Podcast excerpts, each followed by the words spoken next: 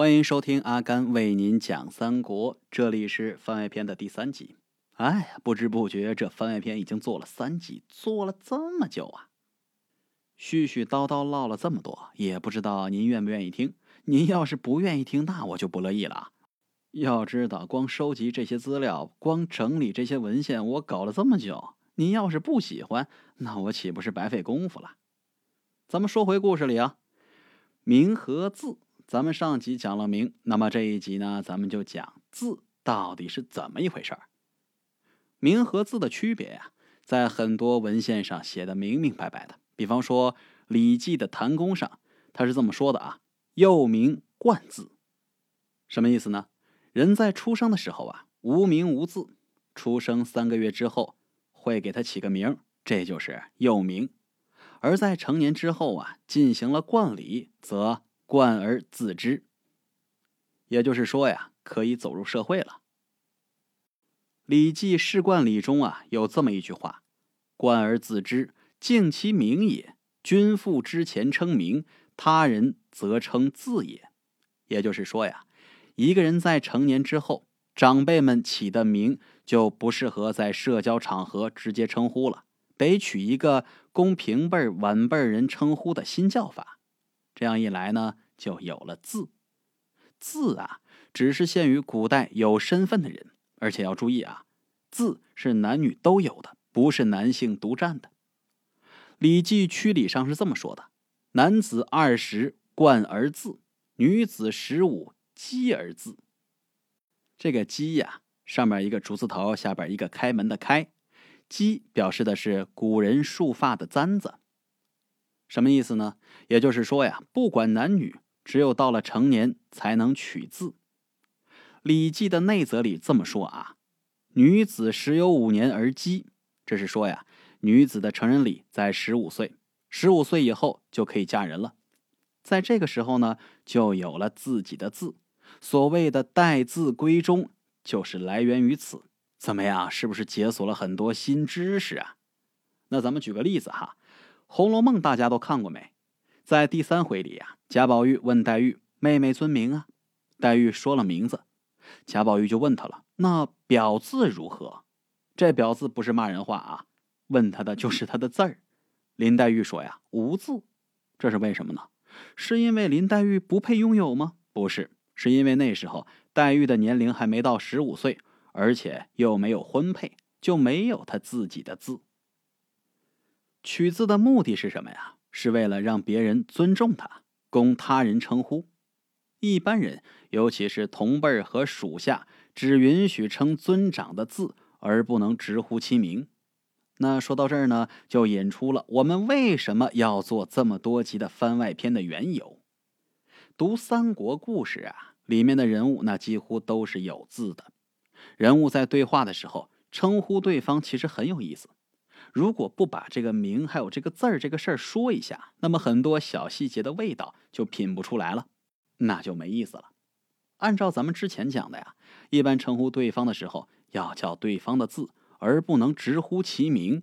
直呼其名是很不礼貌、不尊重人、藐视人的行为。除非说呀，特定的环境下，比方说你跟对方是对敌的、要对阵的、故意为之的。或者说你对对方很不满意，你发怒了，那在这种情况下呢，你可以直呼对方的名，而在一般情况下都要叫对方的字。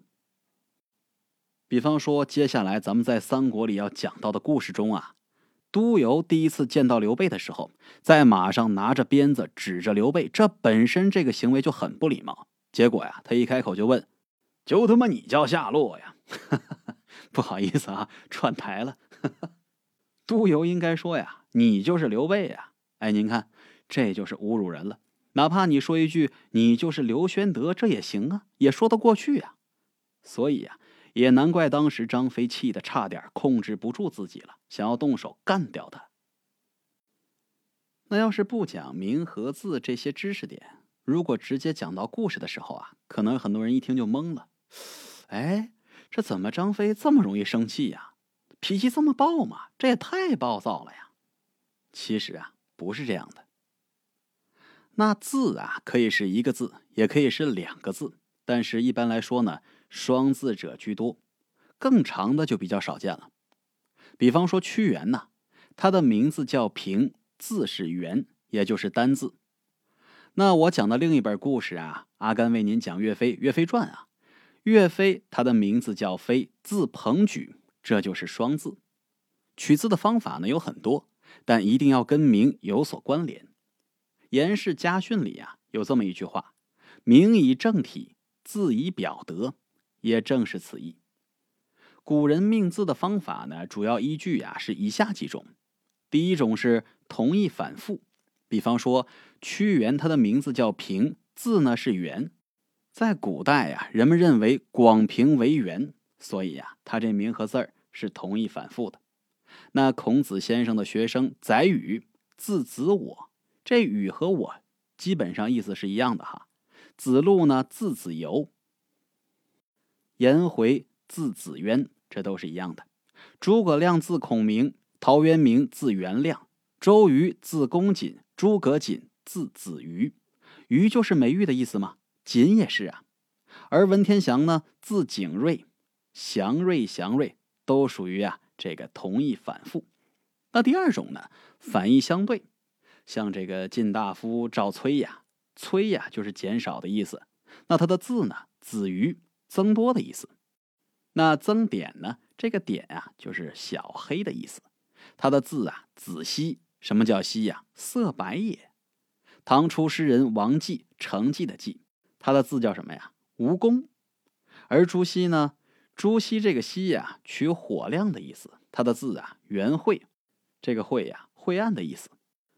元代的书法家赵孟頫，他这頫呢，取俯瞰的意思。他的字呢，子昂。昂头的意思。词人晏殊，他的这个字啊，同书，也是取反义相对的意思。那第三种呢，联义推想。什么叫联义推想啊？也就是说呀，他的名和字属于一个递进关系，像是进化一样。比方说赵云字子龙，云从龙嘛；晁补之字无咎，苏轼呢字子瞻。这个瞻啊，瞻仰的瞻。他这个字怎么来的呀？《左传》里有这么一句话：“君平视而观之。”所以啊，他名叫视，字呢子瞻。岳飞呢字鹏举，都是一样的。从以上三类可以看出啊，字跟名有着密切关系。字往往是名的补充或者解释，这叫做名字相应，互为表里。所以啊，字又称作表字。这三种呢是主要的，另外还有以干支五行命字、以排行命字等等。命字方面跟命名同样有着时代气息。一个总的趋向是啊，美词化和尊老化，在尊老化方面更加的明显。唐宋以后啊，由于理学加强，一些繁文缛节越来越多，读书人之间在称呼上也是大做文章。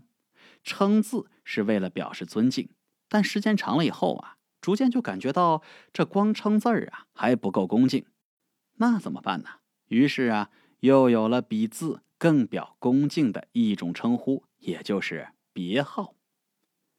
别号又称别字，简称啊号。《周礼春官大著》中啊有这么一句话：“号为尊其名，更美称也。”名字是由尊长代取。而号呢，则不一样。这号一开始啊是自己取，称字号。比方说，王安石号半山，范蠡呢号陶朱公，苏轼号东坡居士等等。后来呀，渐渐的开始有别人送上的称号，称尊号、雅号等等。有些时候呢，以故乡啊、官职称呼别人，这也是别号的一种。比方说，王维被称为王右丞。柳宗元呢，被称为柳河东等等。号的起源很早，但一直到六朝时期啊，还不流行。葛洪、陶潜有号，当时多数人都没有。到了唐宋间，才特别的盛行起来。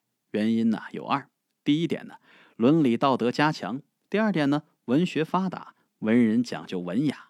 等到明清时期啊，由于文人范围扩大，再加上帝王提倡，更加的盛行起来。纵观古人命号的特点，咱们也可以呢概括为几条：字号啊，一般都有寓意在内。第一种啊，或以居住地环境字号，比方说陶潜号五柳先生，李白自幼生活在四川青莲乡，所以呢，他字号青莲居士。苏轼呢，字号东坡居士。辛弃疾号称贾轩居士。那陆游呢，他这个号啊比较怪，归唐。明武宗朱厚照自称是锦堂老人。明世宗朱厚熜，他字号天池吊叟；明神宗朱翊，自号雨斋；乾隆晚年呢，字号十全老人、古稀天子；那咸丰呢，字号且乐道人。这都是跟居住地或者环境有关的字号。那么第二种呢，都是以志趣抱负为字号，像杜甫啊，字号少陵野老；那还有呢，一万卷书，一千卷古今诗文。一张琴，一局棋，一壶酒，一老翁，六一居士。这个呀是欧阳修晚年的字号。贺知章呢，字号四明狂客。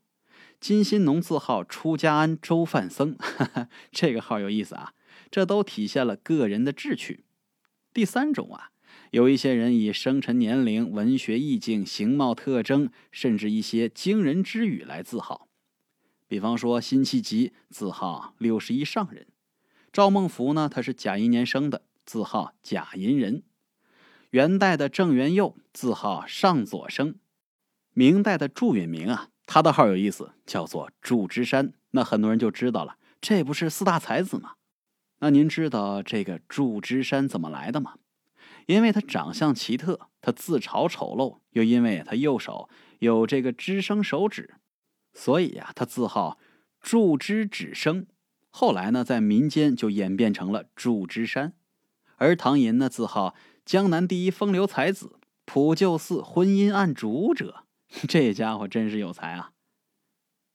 这是古人的，那咱们现代呢，嘴上都说着什么打工人呐、干饭人呐、屌丝啊、单身狗啊，这些都算啊。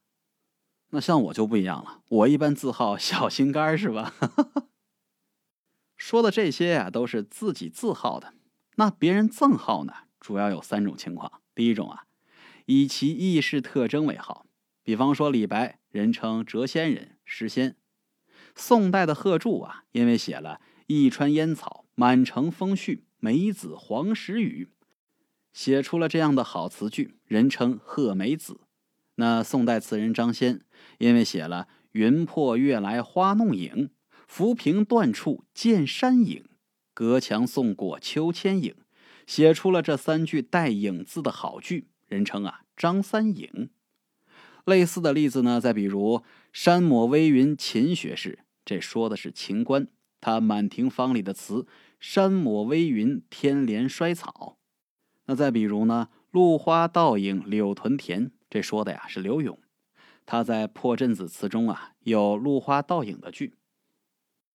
再说一个非常好玩的啊，红杏尚书，一听这名觉得怎么这么香艳啊？红杏尚书，哎呀，这谁呀？红杏尚书宋祁，叫他尚书啊，是因为他是工部尚书。但是为什么说红杏啊？那可不是靠墙等红杏啊，是因为他写的《木兰花》有这么一句：“绿杨烟外小春寒，红杏枝头春意闹。”现当代作家的笔名啊、艺名啊，也可以算入号的范畴。有的是字号，有的是赠号。比方说郭沫若先生，这是他笔名，他原名啊叫开珍。像是巴金先生啊、夏衍呐、冰心先生啊，全都是笔名或者说字号，而非原名。艺号呢，也可以理解为艺名，大部分说的都是以前的戏剧名家名角，很多呀都是赠号。比方说。张英杰老师，人们称他为盖叫天；牛俊国呢，牛得草；还有荀慧生，白牡丹；李慧敏，白玉霜；毛志煌，人称毛三寿。这些啊是第一种。那第二种呢，以官职、任所或者出生地为号。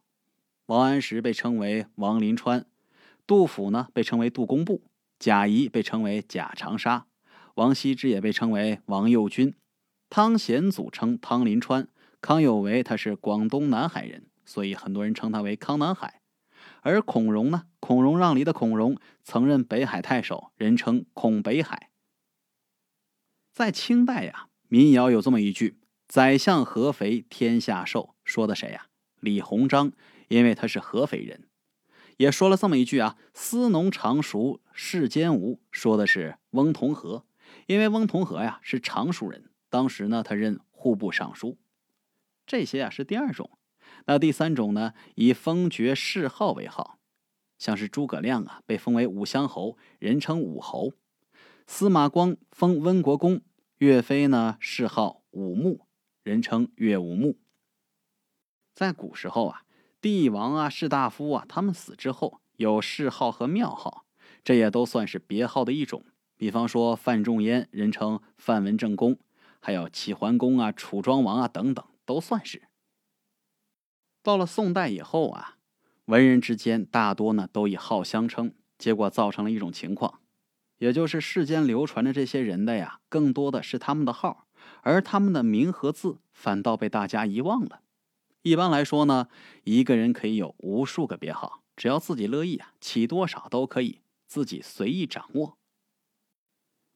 名是长辈来叫的，一切血缘长辈都可以直呼。自称和卑称的时候啊，也可以用名字。平辈之间呢，如果关系非常的亲近，在私底下也可以直接称名。特别要注意的是啊，在尊长面前，一切的自称都要用名，而不能用字或者号。出师表的第一句，那就是陈亮言，而不是说陈孔明言。在与一般的同辈、晚辈的交往中，对方必须称呼字。而如果直接叫名的话，那就是冒犯；直呼其名、指名道姓，一般都不是什么褒义词，就是从这儿来的。就比如咱们讲这三国呀，公孙瓒跟刘备他们同学之间关系非常的不错，但不管你私底下关系多好，私底下怎么叫，在明面上都应该称呼玄德，而不能直呼刘备，这是一种对对方的尊重。而上司领导与下属对话的时候，虽说道义上可以直接呼名，但一般呢也都以字来相称，表示客气与尊敬。刘备称呼诸葛亮，那都是叫军师或者孔明。如果直接直呼其名，叫他亮，那必然是有情绪在里头，也是一种不尊重啊。就比如接下来故事里那个督邮对刘备的态度，那就是说明对人的不尊重啊。那至于号呢，就多在文人雅士之间。互相使用，用来自称也非常的方便。但是对于历史人物而言啊，他最广为人知的称呼可能是名，也可能是字，也可能是号。估计啊是哪个顺口好记就容易流传。比方说郑板桥，他本名叫什么呀？叫郑燮，字克柔，号板桥道人。板桥好记嘛，也好认。你要是说郑燮、郑克柔是谁，那认知率就低了，可能很多人都不知道。齐白石先生，他的名字叫纯之，号白石山人，所以呀，就以齐白石传世。那苏轼啊，他字子瞻，号东坡居士，现在呢也多叫苏轼、苏东坡，还有东坡肘子流传嘛。但是你说苏子瞻，那可能很多人都不知道。